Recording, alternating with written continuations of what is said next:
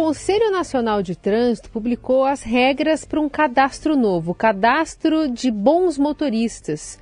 Agora vai existir um registro nacional positivo de condutores que vai ter a relação dos motoristas que não receberam multas nos últimos 12 meses. A gente vai entender um pouquinho melhor sobre essas mudanças com o coordenador da Comissão do Direito do Trânsito da OAB aqui de São Paulo, Israel de Oliveira Correia. Tudo bem, doutor? Bem-vindo. Obrigado, bom dia. Bom dia, ouvintes. Na verdade, é, essa, essa deliberação publicada, ela advém da, das alterações trazidas pela Lei 14.071 de 2020, que alterou o Código de Trânsito. E a previsão do Registro Nacional Positivo de Condutores, ela está no artigo 268A do Código de Trânsito. É uma mudança é, que vai, deliberação... vai começar mesmo em novembro, né? Isso, exatamente. Na verdade, a deliberação prevê que tem um prazo de 180 dias para que seja adequado esse registro nacional. Doutor, é, é, aí não ficou muito claro ainda que tipo de benefício né, que o motorista, o bom motorista, poderá ter é, Sabe-se por enquanto que ele tem, não pode ter multas durante um período de 12 meses. Enfim, o senhor já tem uma luz aí sobre que benefícios podem ser dados a esse motorista, ao bom motorista? É, na verdade, é, essa deliberação ela prevê que o motorista, para ser cadastrado, ele não pode cometer infrações em 12 meses, certo? E os benefícios eles serão instituídos pelo, por cada entidade específica, né?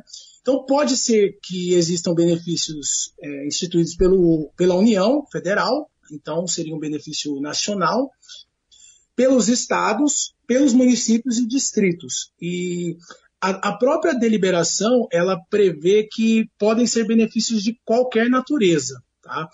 mas a, a princípio serão concedidos benefícios fiscais e tarifários. Né? Podem incidir dentro de descontos de multas e descontos sobre o IPVA também. Uhum. Que avaliação o senhor faz de uma maneira geral sobre essa iniciativa? Eu entendo que, que trata-se de uma, de uma iniciativa excelente, na verdade, para redução de, de infrações no trânsito e a título também de, de aumentar a segurança no trânsito. A título de exemplo, é, no estado do Rio Grande do Sul, já existe esse cadastro, né? na verdade chama-se Bom Condutor, tá? e ele concede desconto sobre o IPVA aos condutores e proprietários de veículos que não têm infração de trânsito. No período de 12 meses, concedem 5%, nos últimos dois anos, 10%, nos últimos três, 15%, e é, essa medida no estado do Rio Grande do Sul foi, imposta, é, foi foi colocada desde 1999. Então, é, lá naquele estado já, já tem uma boa perspectiva aí de, de benefícios. E aí vai escalonando, né? Quanto mais tempo sem multa, melhor esse desconto. Exatamente. Tá? É, a Secretaria do, do, do, Rio Grande do Sul ela tem um relatório que o benefício em 2022 é, atingiu quase metade da, da frota tributável no IPD, do IPVA no estado. Deu aproximadamente uns 40% aí. Ao todo, mais de 1,8 milhão dos 3,9 milhões de veículos daquele estado tiveram descontos nesse programa. Então, eu acredito que a título nacional é uma medida excelente aí para aumentar a segurança no trânsito e conceder descontos e benefícios aí aos, aos proprietários e condutores. É, o, o, a pessoa interessada, o motorista interessado, vai ter que se cadastrar num aplicativo, né? É, é, como é que vai funcionar exatamente o acesso a essas informações? Na verdade, também é, é, faz parte da, da regulamentação que vai ter aí no prazo de 180 dias. Mas o que a deliberação já prevê é que o cadastro ele é feito pelo condutor. Provavelmente eles vão, vão instituir aí um aplicativo, tá? E o cadastro também ele vem acompanhar, a previsão também vem acompanhada da forma de exclusão, que pode também ser uma solicitação do condutor, ou no caso que ele tenha pontuação, suspensão, cassação da CNH, ou uma condenação criminal aí, privativa de liberdade, né? Porque é até um pouco lógico, se a pessoa está tá reclusa, ela, não, não, ela vai ter o benefício automaticamente. Então a deliberação já prevê isso. É, essa autorização, por que, que alguém não autorizaria, por exemplo, o uso dos dados para conseguir esse, esse benefício?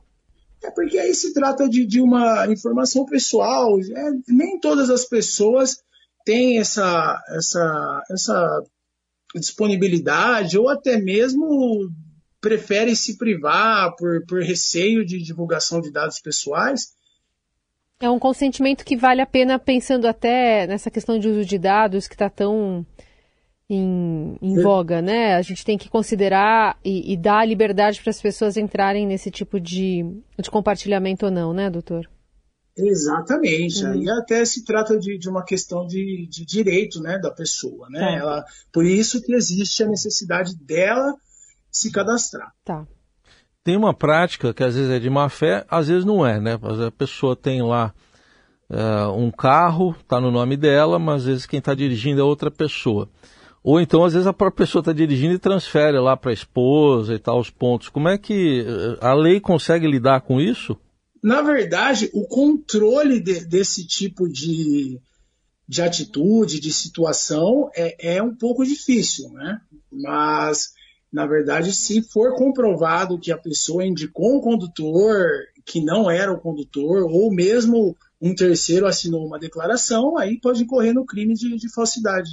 Pensando no caixa dos estados, dos municípios, é mais interessante para aquele administrador é, conceder esse benefício aos motoristas do que, por exemplo, arcar com mais investimentos em sistema de saúde, em caso de acidente, em caso de sinistros? Na verdade, é, os recursos advindos de, de infrações de trânsito eles não estão previstos né, no, no orçamento nacional ou estadual. O, a ah, vai para aquele fundo, né? Na verdade, isso, na verdade, verdade, o Estado ele tem o dever de, de, de orientar o cidadão para que não, não, não cometa infrações de trânsito. Então não haveria uma, uma lógica né, para o administrador fazer qualquer tipo de menos incentivo para ficar com dinheiro em caixa, porque não é essa a, a, conta, né? Não, não é essa a previsão. Como eu disse, é esse tipo de, de, de recurso ele não está previsto no, no orçamento. O ideal mesmo seria a orientação do, de todos os cidadãos para uma segurança no trânsito. O ideal seria, é, pode parecer até utopia, mas o ideal seria zerar as infrações de trânsito, né? Sim. É, a, a, gente vê também uma espécie de indústria, não sei se dá para usar esse termo, né? De é. é para zerar pontos na carteira. A gente vê esses anúncios aí fixados em vários lugares. Eu acho que pode ser um incentivo. Por outro lado, a indústria da multa também. Indústria né? da multa também. Pode ser um incentivo a essa prática, doutor? De zerar pontos na carteira, você isso, diz? É. É, bom, isso na verdade é, é, é um dever aí do, do Estado fiscalizar, porque na verdade é uma prática ilegal, né? Então, é, seria dever do Estado fiscalizar esse tipo de, de anúncio, essas empresas, porque zerar pontos é, é uma situação que inexiste na lei, não, não, não há como zerar pontos. Você comete uma infração, ela é lançada no seu prontuário, e pelo, conforme a previsão do Código de Trânsito, essa infração ela vai ficar no seu prontuário num período de 12 meses. Uhum. E só para concluir, doutor, é, o senhor mencionou o exemplo do Rio Grande do Sul. É, os números do Estado são bons em relação à, à prevenção de acidentes, à segurança no trânsito? É, na verdade, a Secretaria ela forneceu um número geral. Então, é, é, partindo-se de um pressuposto de que você reduziu quase metade da, da frota tributável do Estado, então, é, consequentemente, reduziu os acidentes e aumentou a segurança no trânsito. Né? Esse doutor Israel de Oliveira Correia, coordenador da Comissão do Direito do Trânsito da OAB aqui de São Paulo, ajudando a gente a entender um pouquinho melhor sobre esse novo cadastro né, dos bons motoristas, que no final do ano deve estar implementado por estados e municípios, também pela União. Obrigada pela conversa, doutor. Até a próxima. Muito obrigado, um excelente dia.